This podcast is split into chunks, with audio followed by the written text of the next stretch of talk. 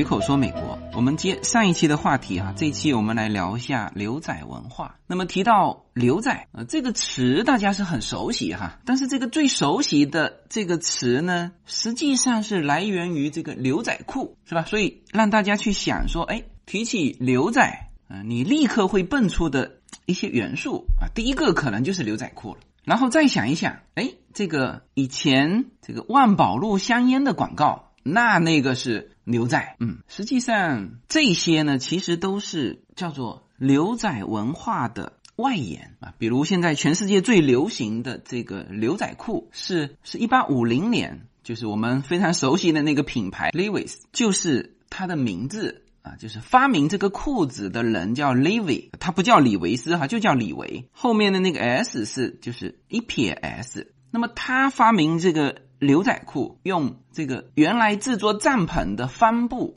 做的这个牛仔裤，原来不是给这个牛仔去制作的，是给谁呢？是给淘金的工人。就是在十九世纪后半期，一八五零年之后，呃其实美国那个时代有很多种生活方式，或者你说职业吧。就最早出现牛仔是非常纯粹的一个职业，和淘金的功能，以及矿工，以及修铁路的铁路工人啊，都是那个时候。诞生出来的一个职业，但是呢，到了二十世纪，就是到了一九多少年之后，这些随着就真正的我们说工业化的推进，这些职业就慢慢全没了。比如说淘金的工人，对吧？旧金山这个金子没了，那这个职业也就没了。那牛仔，我待会儿会专门说到。牛仔大概在一九二零年之前，随着铁路铺过去，牛仔这个职业就没了啊。当然有人会问说，哎，那这个我们看的黄石里面不是还有那个牧场的那个牛仔吗？那个牧场牛仔和当时我们真正说的叫牛仔的产生。是不一样的，就是干的不是一个活儿，这个我们待会儿会说到。那么牛仔裤，那它是因为流传到现在啊，但是它的起源是为淘金的工人做的。然后呢，确实是有一些牛仔也喜欢这种帆布的裤子，但是这种裤子一般情况下是夏天穿，到冬天呢还是要穿厚的羊毛的那个裤子啊。那这个非常明显，因为。李维斯的这个，你无论当初是为淘金工人做的设计的这个牛仔裤，后来当然变成所有的淘金公司都用这种裤子作为工作服哈。到后来就是它变成一种文化的符号。你看它的整个流行开来是通过猫王，通过玛丽莲梦露是吧？他们穿上的 Levi's 的这个裤子。就是感觉那种比较硬朗，女性穿上就是那种特立独行的啊，或者说有这种粗犷的这种风格的啊，这个是这个裤子。后来那这些呢，都必须通过什么？通过电影。你看，玛丽莲梦露是二十世纪就一九五六十年代的人，是吧？就从牛仔裤被发明出来，用来做工作服，到一百年之后，它实际上变成了一种文化在流行。那么这个时候的牛仔裤，其实和牛仔这两个字几乎是没有什么关系的。好，那这里面会延伸出来关于服饰的问题，比如当时的牛仔们到底是穿什么样的，然后他们的穿着除了牛仔裤之外，还有什么东西流传到现在啊？还有很多哈，你稍微一研究就会。发现这一点啊，但是我们可以从牛仔裤开始。哎，好，那第二个，刚才说我们跳出来的那个印象是万宝路香烟啊。我们现在去回忆啊，那个广告画面是吧？万马奔腾，高高低低的山坡，呃，几个非常狂野的男士和这一群马群一起奔跑。哇，这个带来那种非常洒脱、粗犷、浪漫，甚至有点独特的这种自由的生活方式。那这个是万宝路的广告。好，那这个广告呢，我们稍微的去结合“牛仔”这两个字，你就会隐隐觉得好像哪里不太对，是吧？整个画面你看到一头牛了吗？全是马，没有牛，是吧？那你也许会说，哎，那这个赶马的这几个人被称为牛仔，这里面我一会儿就要说到这个牛仔的职业哈。之所以叫他牛仔而不叫他马仔，就是因为人家赶的是牛，而不是马啊。所以你当然本身万宝路香烟也是借助牛仔文化，是吧？它又变成牛仔文化的一种外延啊。即使借助的这种牛仔文化，其实也把牛仔的内核就类似像牛仔裤一样啊，就是只是取它的那种感觉啊风格。是的，我们现在说到的牛仔文化，其实呢，这个是属于美国的本土文化啊。我们没有在欧洲，没有在亚洲这些地方没有出现过牛仔。其实牛仔就是北美，再说准确一点，其实就是美国。当然，这个中美洲哈也有牛仔，我待会儿会说到为什么啊。那么这个牛仔文化，上一期说了啊，诞生了美国就专属于美国的叫做美国人的武侠片哈，西部片。诞生了，诞生了牛仔服饰啊，最熟悉的就是这个牛仔裤，其实远远不止哈，还有什么呢？还有牛仔的精神啊，这三个一般来说是构筑了就牛仔文化的这三个部分。但是牛仔本身是什么啊？它为什么会形成这种的服饰、这种的精神啊？以及它会形成这种形象啊？我们上一期谈西部片，应该大家会去想象，就是西部牛仔的那种形象。他的武器永远是左轮手枪，为什么？所以呢，我们就先翻回头触碰一下，实际上是在一九二零年之前就已经消失掉的真正的牛仔这个职业。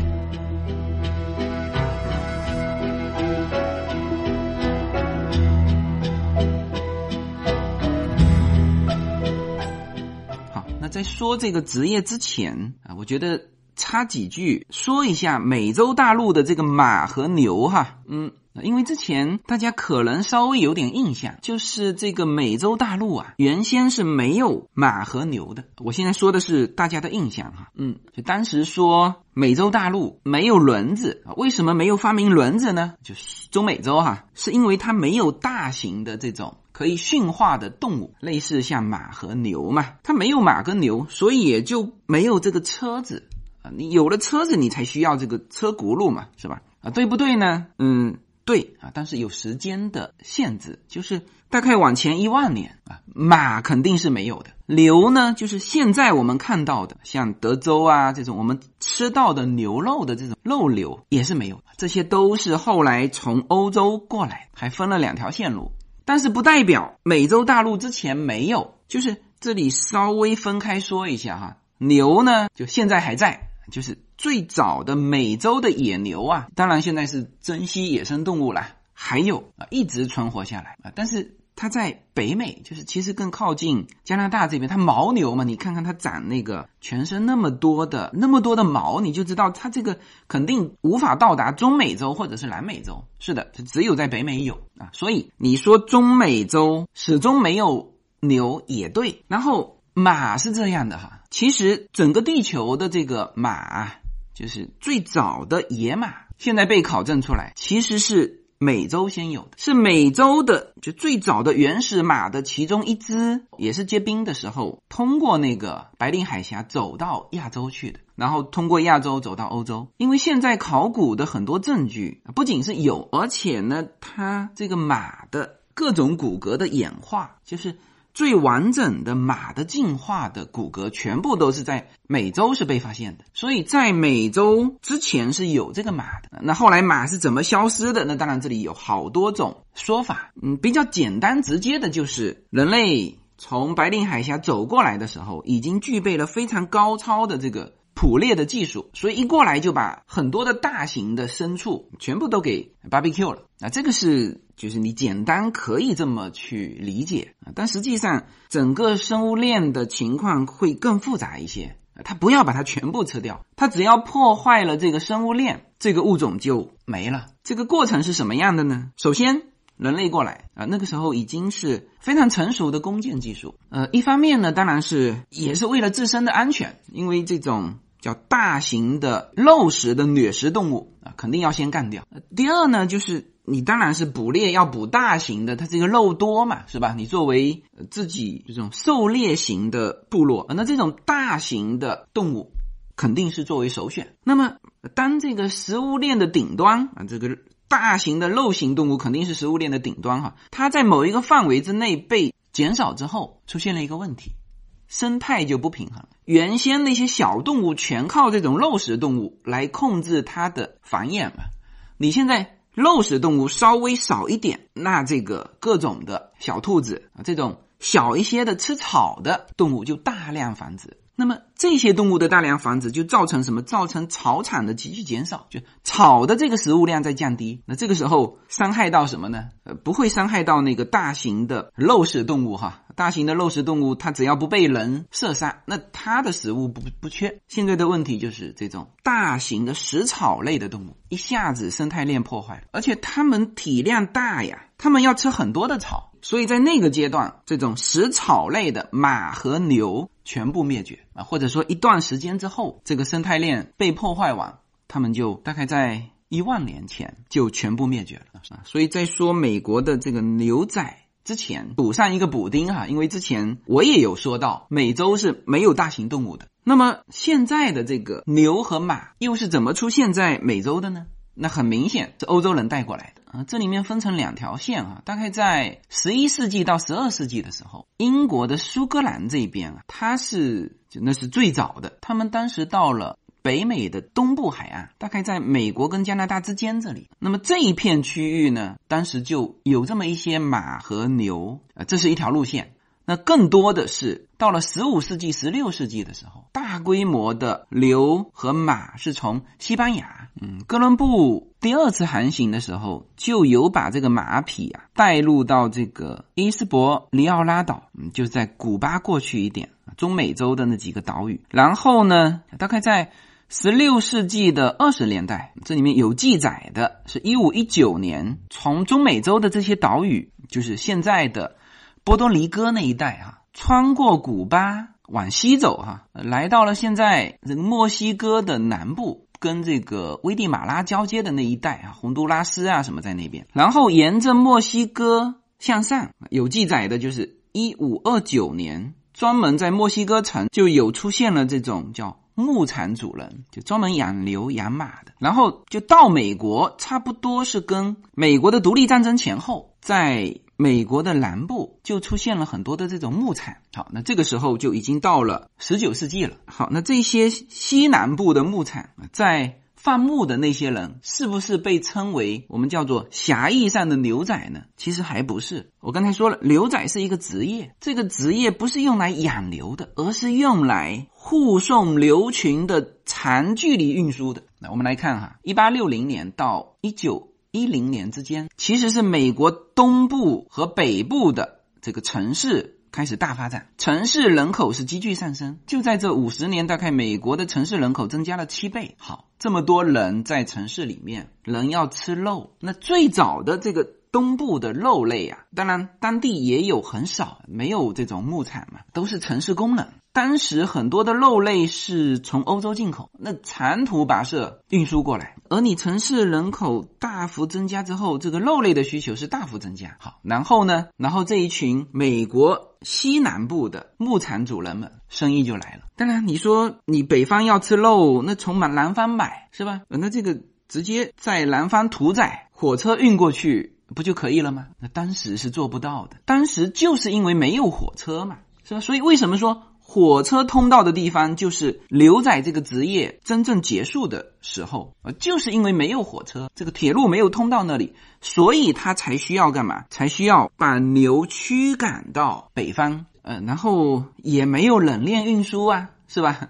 所以。只有可能就是说，把活的这个牛到了它长成的时候，从牧场要驱赶数百英里，整个周期大概要三四个月，到那个城市周边，然后才开始屠宰。那你说，那为什么不把小牛直接在城市周边啊，就是需要这个肉类的城市周边去饲养呢？那就不要赶这么远了嘛，也是条件达不到嘛。大量的牛，它要吃大量的牧草，这个在。东部沿海是没有这个条件的，只有在西部。其实现在说的西部，西部平原这一带哈，还不是西海岸，所以牛是只能在这边长大。然后到了这个成牛的，就是时间段啊，用三四个月时间赶过去，只可能这样走。OK，那这个时候牛仔这个工作就诞生了。那么牛仔。准确的工作内容是什么？就是这个赶牛人。西部的牧牛需要大量的赶牛人，一批一批的运到东部去。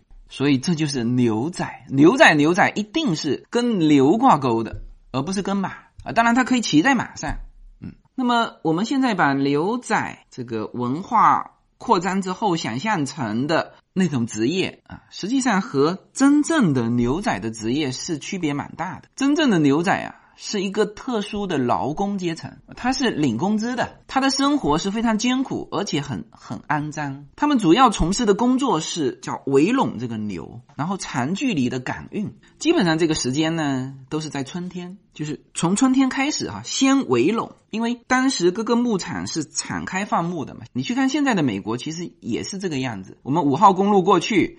旁边全是牛，那几个牧场都是有的是连接在一起，然后它是敞开式的，没有这个围栏。牛群有的时候这个山头的草吃差不多，就跑到那个山头去，因此呢，几个牧场的牛有的时候会混在一起。那这个时候呢，当然每一个牧场小牛下来，先在耳朵上烫一个烙印啊，那这个牛就是这家牧场牛仔们呢，第一个工作是先把各自牧场的这个。牛羊把它归拢到一起，那就是看这个耳朵上的这个烙印。然后这个归拢呢，就不是像大家想象的都归拢到篮子里面，不是的。马是有那个围拢的，牛是一直没有。所以呢，它这个拢在一起啊，它要不断的拢。然后到了五月份，这个围拢工作基本上完成了。这个时候要挑这个牛啊，就是身体健康的啊，叫做精壮的成年的牛，把它挑出来。一般情况下。就一个牧场啊，我们说标准操作哈，就是大概这一群的牛啊，大概是一千多头，是的，很大的数量哈，不是什么五十头赶过去，这根本成本划不来。一千多头牛需要几个就运输牛的这个牛仔呢？至少要六个，是吧？那你想想看，六个牛仔要围拢一千多头牛，然后再把它赶往啊，这里要准确的说哈。实际上是赶往铁路步道的一些镇，然后它长距离运到那个东北部啊，还是通过火车啊，但是这个铁路是没有办法到达各个牧场的嘛，所以它从牧场挑完牛，再把它运过去，就是运输过程，牛走得很慢啊，牛不像马是吧？它一路走还要一路吃啊，那有的还要会掉队了是吧？你还得用套索把它套回来，就这个过程。两个月到四个月，就看你的这个铁路离你的牧场有多远。是的，这个就是牛仔真正的工作。那么你就可以想象牛仔的工作时候的生活了，是吧？白天要赶着牛，是吧？那肯定是叫烈日当空啊。然后这些牛仔呢，一定是生活在马上的，他的全部家当都在马上，所以他的马鞍以及他马后面放的东西是专门设计的啊。他们和那种。士兵的那种用的那个马鞍还不太一样，因为他们一直要在马上，呃，除了晚上睡觉吧。那么这个时候他坐的这个姿势和你就骑个半个小时、一个小时的马是完全不同的。然后他们吃也在这个马背上，然后晚上呢那是睡帐篷啊，但是这个帐篷就很简单了，特别是在。赶运的过程当中，就在移动的过程当中，这个帐篷你每天要搭，每天要收，你只可能是一个简易帐篷。好，除了这个工作辛苦，自然环境恶劣。呃，刚才说了，这个烈日当空，你在美国的中部，我们现在叫中部，你如果去那边旅行的话呢，你大概会知道，每年五月份到六月份的时候的紫外线，除了这些还有什么呢？当时还有印第安部落，呃，这些牧场主人肯定都是白人哈，欧洲过来的，呃，然后这些牛仔基本上也都是白人，也有黑人，当然也有会雇佣一些印第安人，但是基本上当时的印第安人和白人之间的那种矛盾啊，我们在西部片里面也看得到，它变成一种没有理由的。互相仇视是吧？因为白人到美洲，你不管是说病菌传染，还是之前的那种战争啊，因为白人肯定是武器更先进嘛，对印第安部族有伤害。然后印第安人呢，就常常用偷袭这个白人城市啊，城市有的时候进不去。那如果你是一种是那种移民的那个大马车啊，那印第安就会偷袭这些。马车，然后把人全部杀光，头皮割下来，然后这个所有的这个财物全部掠夺干净啊！所以这是一个掠夺对象，还有一个掠夺对象，那就是长途放运的这个牛仔的队伍啊，他们叫做偷牛贼。当然，不见得所有的偷牛贼都是印第安人哈。那反正就印第安人和偷牛贼都会对这个队伍的安全产生非常严重的威胁。当时在上一期节目我们说过了，就是在当时的这个中部，几乎是叫做叫无神，嗯，就是基本上是叫没人管，盗匪横行，各种的部族，那基本上是自己保护自己。所以呢，所有的牛仔。必须养成随身携带枪支的习惯啊！就是当他们和印第安人碰面的时候，这个枪战是不可避免。那这个无论是偷牛贼还是印第安人，目的非常明确，就是把你这六个干掉，然后一千头牛全是他的。当然，他有的时候他的目标呢不是全部啊，比如说派一群人和牛仔在东边枪战，然后。背后的牛呢，他就可以圈走一小批，然后这边看那边得手了，他这边就撤了啊，就是总是会遇到这些事情啊。那当然还有牛自然走丢的啊，也有。还有什么呢？还有最麻烦的，其实还是自然灾害，就是暴雨。比如说一道闪电，啪一道直接打在牛群旁边，那整个牛群会惊掉，然后就开始。整个牛群的狂奔，那这个时候牛仔你只能跟在旁边跑啊，嗯，阻挡是阻挡不了的。这个牛群跑得多远，你都得跟着跑，跑到牛群释放完所有的精力跑累了，这个时候平息下来，这个要跑很久啊，这就是牛仔的日常工作。然后我看到他们的。薪水，嗯，基本上他们那时候薪水是不高的，一个月大概是四十块钱，是四十美元一头牛，大概卖二三十，也就是说他一个月的薪水也就是一两头牛。那那当然这里面大家也就发现了，真正赚钱的那当然还是牧场的主人嘛。一千头牛，比如平均一头牛卖三十块，是吧？那这里三万美元，是吧？就算十个牛仔。一年也就是四五千块钱，那当然你会说啊，那这些牧场主还有其他的成本，是吧？小牛以及这个牧场，呃，这些成本会比大家想象的会便宜很多。首先它是敞开放牧哈，不需要把那个几片山买下来，它才有在这里放牧的权利，因为那个时候在。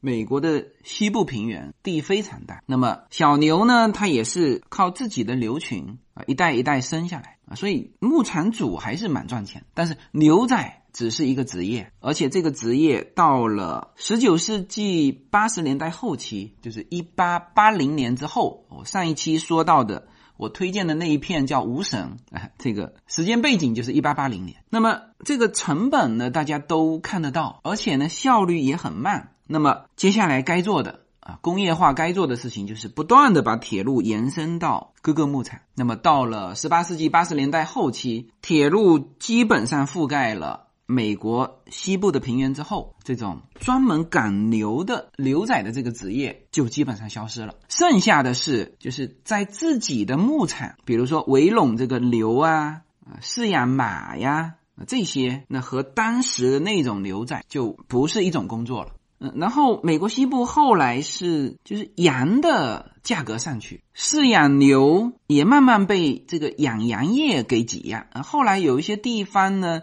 也引入了这个农业，叫种植业啊，所以慢慢的整个牛仔的这个职业就结束了，叫做富有传奇色彩的时代，其实是不到一代人就结束了。按照这个记载啊，叫真正活跃的时间，牛仔这个职业啊，仅仅三十年。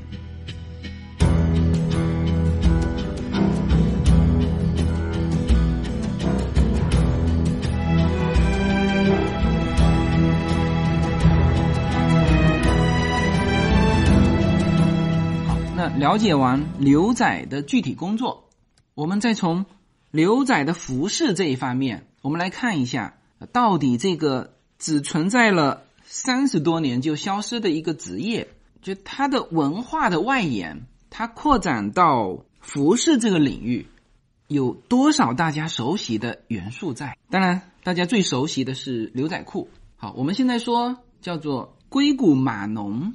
啊，就是我们说的程序员哈的标准穿着，叫做牛仔裤配格子衬衫，是吧？那牛仔裤大家知道它是有牛仔的这个元素哈，然后格子衬衫呢，啊，其实也是牛仔的这个元素。我待会儿讲这个衬衫的时候，我展开来说哈。啊，然后那个牛仔帽，呃，当然在全美呢不是太普遍啊，但是就是以那个牛仔帽变形出来的很多时尚的帽子，现在也是非常普遍的。甚至那个马靴啊，我们知道牛仔的马靴啊，它当然上面是靴子嘛，下面就是鞋脚的这个部分，它是尖头高跟啊，这个是马靴嘛。然后演化到现在啊，像这种的，就是女生的靴子，就是一模一样的，就完全不太变化，只是说马靴呢，呃，它是用硬皮嘛，然后上面如果是比较讲究的话，会刻一些花纹。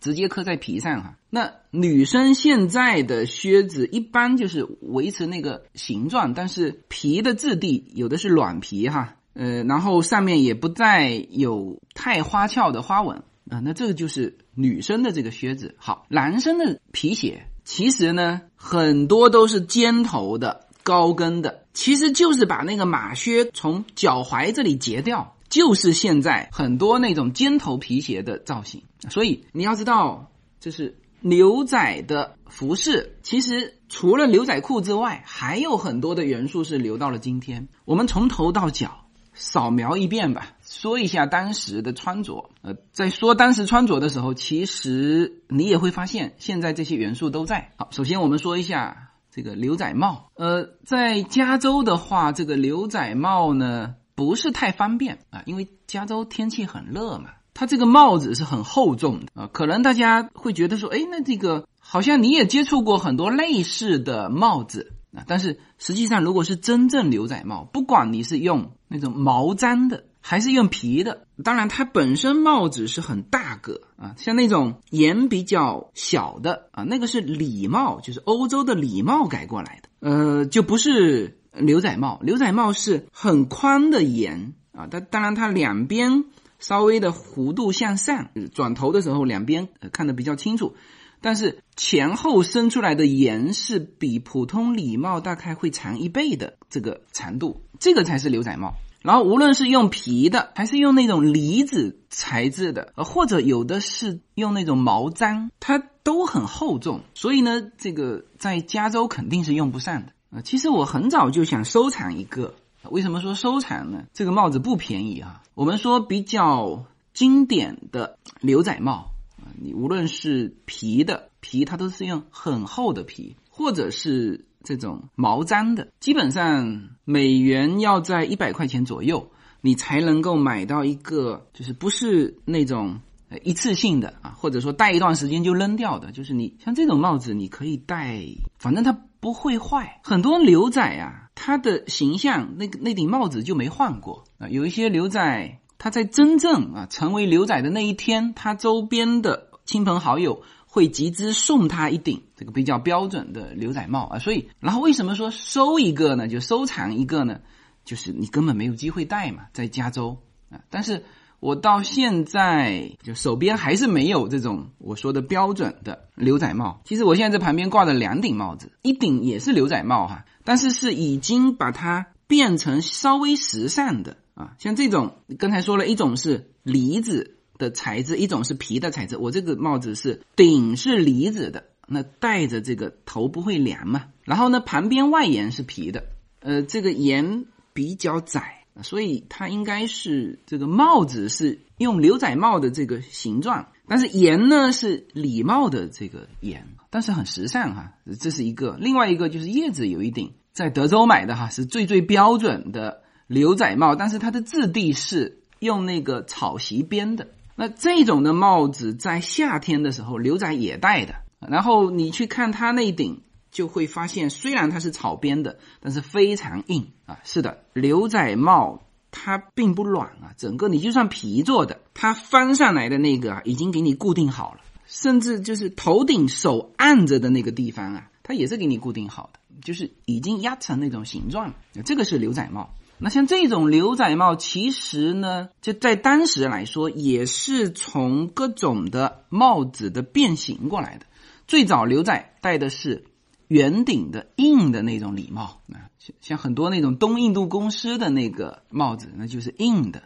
那后来呢，是把军帽的一些风格引入了。嗯，刚才说了嘛，牛仔他要保护一千头牛，是吧？他很多的服饰就愿意带着军队的那种风格，甚至他们如果可以哈，他们愿意穿军装啊，所以这个帽子呢，就慢慢的从那种圆顶的礼帽就变成了那种军帽的。那军帽就是檐比较宽，然后旁边折起来。那有的军帽是只折一边嘛，那这样慢慢发展就形成现在的这种风格的牛仔帽。三种材质我们最常见，第一种就是草编的，不是说很劣质啊，有的草编的也是非常好的。适合夏天戴啊，然后就是皮的啊，这是比较经典的啊，然后就是那种呢子的啊，或者是毛毡的这种帽子。那经典造型就是白色和黑色啊，就像西部世界里面的，就是你怎么选啊？那么这个是帽子，那当然这种帽子现在还是时尚界的装扮，呃，几乎没有太改。好，这个是帽子，往下还没到衬衫哈，先到脖子，牛仔。最早它也是从西方的服饰变化过来的。最早啊，在这个位置实际上是领结或者领带啊，这个跟正装的那个是一样的。但是这个在马上或者是在户外不合适，于是呢，这些牛仔就用用一块头巾啊，就是这种正方形的，像手帕大小的这个头巾。他直接把它围在脖子上，系到背后，前面是啊，等于是三角形的。然后遇到风沙的时候呢，就直接把这个头巾门面啊，就是捂住鼻子跟嘴，就直接拿上来。那么这个服饰啊，现在就演化成什么呢？我们玩户外的或者有我们说的驴友啊，都是必配的那个围脖。当然，现在的围脖就不是不是这个头巾还要自己。在背后打个结什么的，他就直接给你套下来，然后那个质地是软的嘛，啊，你也可以包到头上，也可以放在脖子上，也可以遇到风沙拉上来。这个就是从牛仔的这个头巾演化过来的。好，我们往下就到了上身，我们先说里面啊，牛仔的穿着他们是穿衬衫的，而且是格子衬衫。好，这一点哈。就要说到什么人穿格子衬衫，格子衬衫的这个演化了。首先说穿在里面的，你看哈，它叫衬衫，就是不是外面的外套，衬衫一定是穿在里面的。好，那么这个衬衫的领子，这里面就太多的就各种内涵哈。比如我们非常熟悉的，什么叫白领，什么叫蓝领啊？当然你会说，那就是白衬衫和那种牛仔布的衬衫嘛。就是蓝领嘛，是吧？没错，但是这还是不同啊。就我们说，所有的衬衣啊，都源于欧洲啊。欧洲它都是要有领的，当然领还分为尖领、圆领啊，各种平领啊。这个我们今天没法展开哈，我们就先说我们叫正装。正装的白衬衫啊，它一定是很挺的啊。所以我们说，常常衣服要干洗啊，需要干洗的衬衫，那一定是属于白领的。啊，就是就需要的衣服是要很平整，然后领子呢也要熨的很平整。它有可能是黑色的衬衫，只要它是很平整的这种需要熨的，或者说需要干洗的，那么这一类其实应该统称叫白领，就是叫正装嘛，以白颜色为主。好，我们说蓝领，除了说它这个颜色是蓝的之外啊，大家已经注意到了，说它的这个布料是用牛仔的那种。软布好，那么这种布料你需要干洗吗？或者说你需要洗完用熨斗去熨吗？实际上是不需要的。其实我们现在能接触到的是三种衬衫，有一些这个西方的网站啊，它把这三种衬衫呢稍微有一个分类啊，其实是按照质地分，就是你适合熨的，就是我们说的正装配领带的这种。就是作为一类，它有可能是白色，有可能是黑色，有可能是米黄色啊，这是一类。另外一类呢，实际上它的材质就是类似蓝领，但是它不见得是一定是这个帆布的，呃，像牛仔衣那种，或者再薄一点的那种的，就这一类的衣服，后来在这个牛仔的这个身上啊，就是穿这种的。然后这个演化的过程哈是。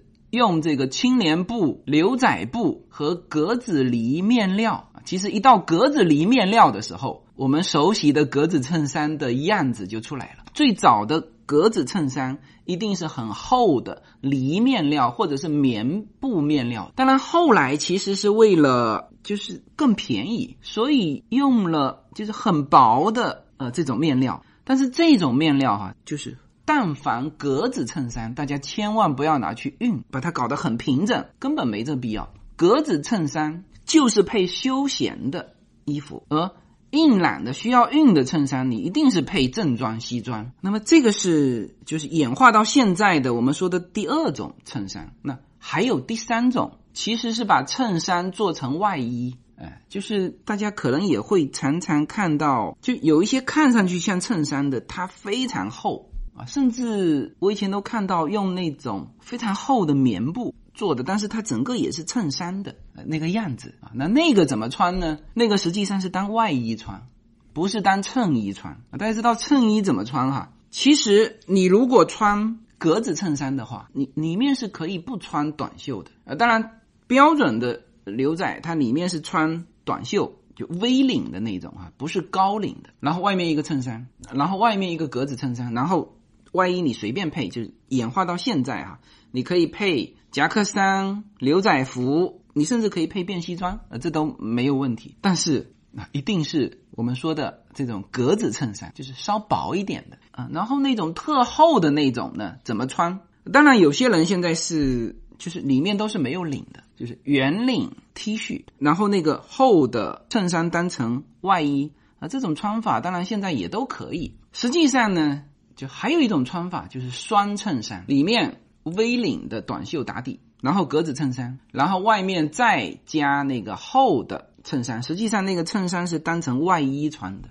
呃，只能说提醒一点，就是如果你厚的衬衣你里面看起来是空了的话呢。就显得其实既不好看也不符合这种穿着，因为你是外衣啊，里面一定要有一件衬衣。虽然那件外衣看起来像衬衣，OK，所以所以现在我们看到的是其实是三种看上去像衬衣的这种服饰啊。那这里提醒一点啊，就是在西方人的眼中啊，就无论你是白领还是蓝领。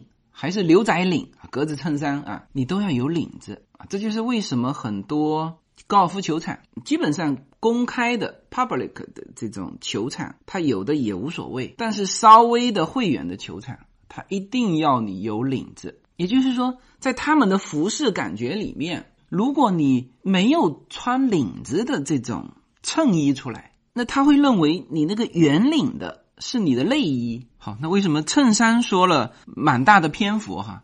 其实我是近期看很多的西部片啊，其实主要是那个黄石哈，黄石第三季、第四季的服装，一个当然是吸引了我哈，然后我推荐别人看的时候，特别是男生都会对黄石里面的那种就现代牛仔的这种装束都很感兴趣，它其实就是。牛仔装束的一个时尚版，那它有牛仔的元素，但是呢，也看上去很现代、很时尚啊。所以很多男生看完《黄石》就是第三季、第四季之后，都对这种新式牛仔服装开始感兴趣。哎，那我之前呢，其实家里也是有这种棉质的衬衫的，但是我始终不知道应该怎么搭，包括的那个就是更厚的那个外套，我不知道该怎么搭。啊，后来看了这些西部片，包括这个黄石之后，哦，我近期开始搭这种就看上去是皱巴巴的这种衬衫，发现它的实用性其实是蛮强的。比如说我们到了秋天啊，其实冬天也是一样的哈，里面是短袖内衣，中间如果你选择毛衣啊，不管是细的、薄的那种啊，还是厚的，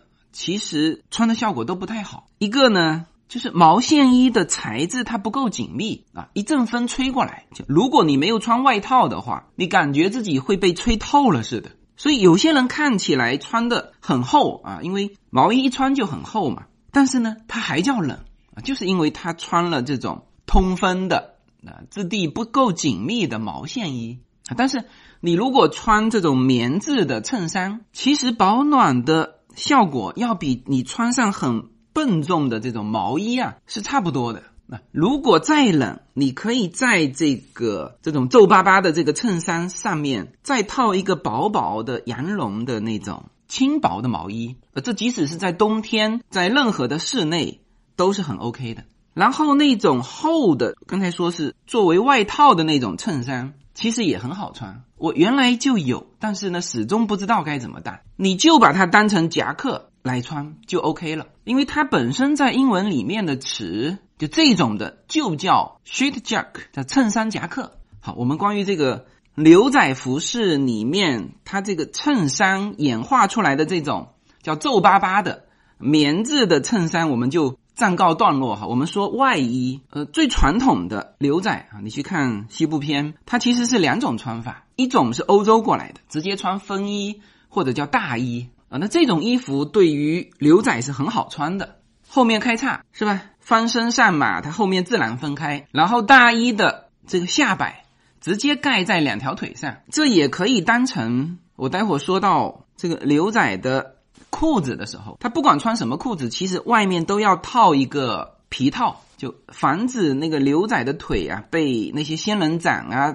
或者是树枝。就说你不防腿呀，也要防那个裤子被刺破了，是吧？所以它的本身就要套皮质的那个护腿，这个我待会儿讲哈。这个护腿后来又演化成什么？哎，但是你如果是大衣的话，它自然就盖住了这个地方，呃，当然还替代不了那个护腿啊，所以后面有演化哈。但是有起到这个作用，然后这个风衣的上面它其实是分为两层，就是肩上还有一层，那这一层主要是防雨的。那么这个是大衣啊，这其实是从欧洲的这个叫工装大衣演化而来。还有一个呢是是直接取材印第安的斗篷。我们来美国就最惊讶的会发现，就是我们在各种场合，户外的家庭出来玩的，我们会发现当降温的时候。很多人，特别是这边的老莫哈，直接会披上我们看起来像毛毯睡觉用的毛毯。我们那时候就觉得这个也太随意了吧，是吧？是啊，这个被子是可以保暖，但是你不可能把被子拿出来直接披在身上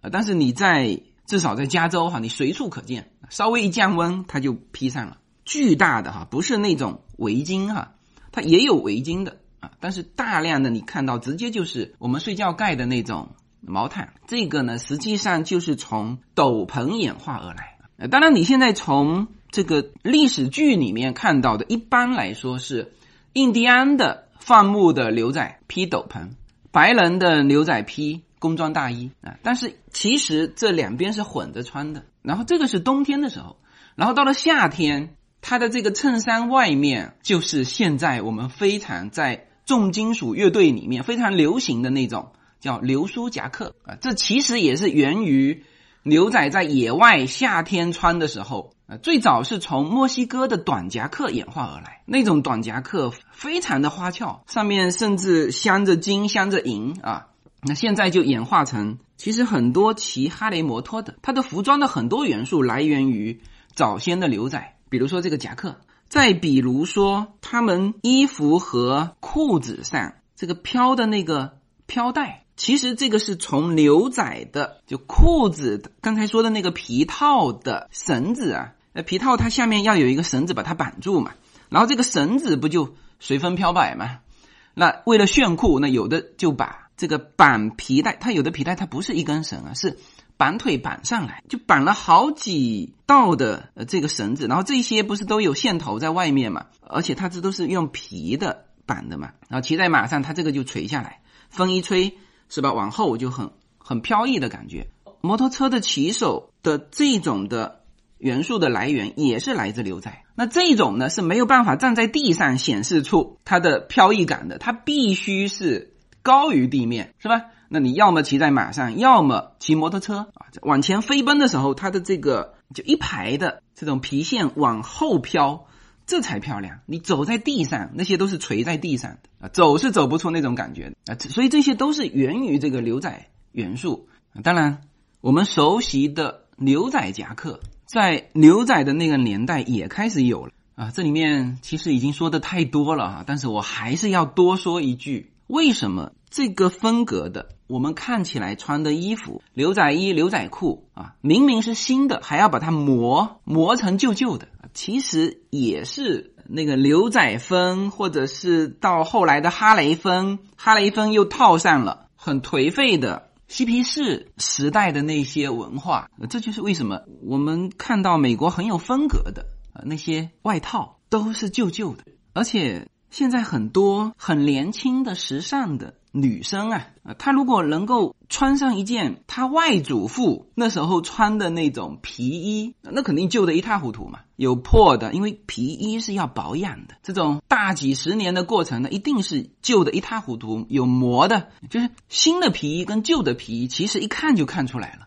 就真正旧的，所以现在很多新的皮衣拿去做旧，呃，那当然真正经典的要穿真正旧的嘛。所以现在很多这种很时尚的女生，极漂亮的那种金发美女，你突然间会发现她搭了一件非常款式也很旧的，主要是那个质感很旧很旧的皮衣，然后里面搭上非常跳跃的时尚的衣服啊，再穿上一个靴子啊，非常帅，就是因为她这件衣服。第一，那个时候的皮衣全部是手工做的，因为是手工做的，基本上你可以把自己的设计去加入进去。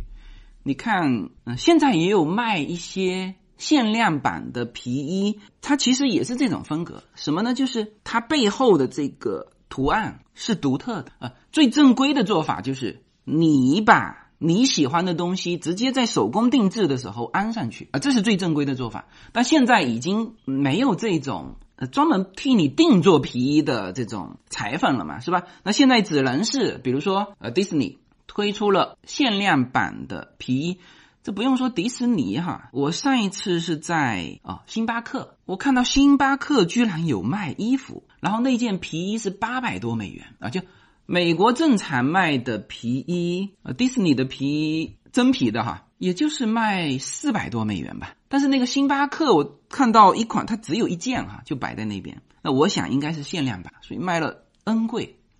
这都是源于这种的文化传承。所以你现在在 L A 这边的玫瑰网啊，每个月第二个星期天，它都有这个玫瑰网的跳蚤市场。他专门有卖旧皮衣的，你你可以去淘一淘。如果有一件你是适合的啊，那你当然要会搭哈，你不会搭就变成流浪汉了啊。你如果会搭的话，哦，那这个穿出来是非常酷炫。呃，其实斗篷也是一样的。呃，我前一阵子还看到，就叶子给我推的嘛，他说你看这个人穿成这样去走红地毯。呃，其实那个设计师是知道这个图案的这个印第安元素，然后那个。毛毯哈，他真的就披一个毛毯，后来还被其他人，那个明星走完红地毯，被其他人发现，哎，这不就是我外祖母的那个当时什么几十一百块钱卖掉的一个斗篷吗？是的，就是那个，因为那是手工做的，不可能有第二件。就是那个明星的形象设计师呢，其实也是看到了这个元素，就独一无二，这个穿了肯定没问题啊，所以。这种十九世纪中叶的服饰，其实在现代非常时尚的好莱坞的这个舞台上，它都要么就是经典重现，就是原汁原味；要么就是各种改良。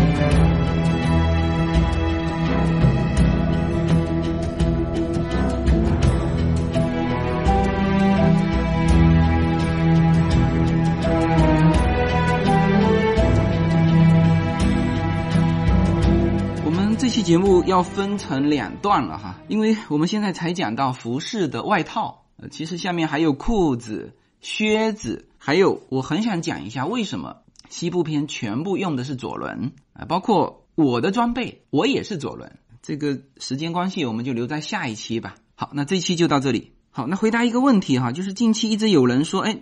自由军，你为什么不聊现在非常这种有时效性新闻点的这种话题？是的，大家会发现我应该近半年来在公开版的随口说美国，我都不碰这些题目哈。两点，第一，嗯，会被下架啊。第二呢，我把这些题目都留到了我的会员区。呃，我这个会员区呢，有一部分现在上了喜马拉雅的会员，但是呢，大部分还是上不了。包括熟悉的陌生人，包括每周三的直播都上不了。那大家关心的那些话题，其实都在直播里面都有提到了。所以呢，我还是希望大家去找公众号“无限空间”，限是限制的限哈。你找到公众号，从下面的目录点进去，你就可以找到我们的会员专辑。你也可以找到我们公开版的《随口说美国》的完整的专辑，因为这里面起码三分之一被公开，就任何平台都下架了。现在是只有我自己的公众号的平台保留的是最齐备的。实在不懂，还搞不明白，大家就直接加微信八七二七七八幺四，我们的管理员会指导大家怎么加入会员。好，那这期节目就到这里，好，谢谢大家。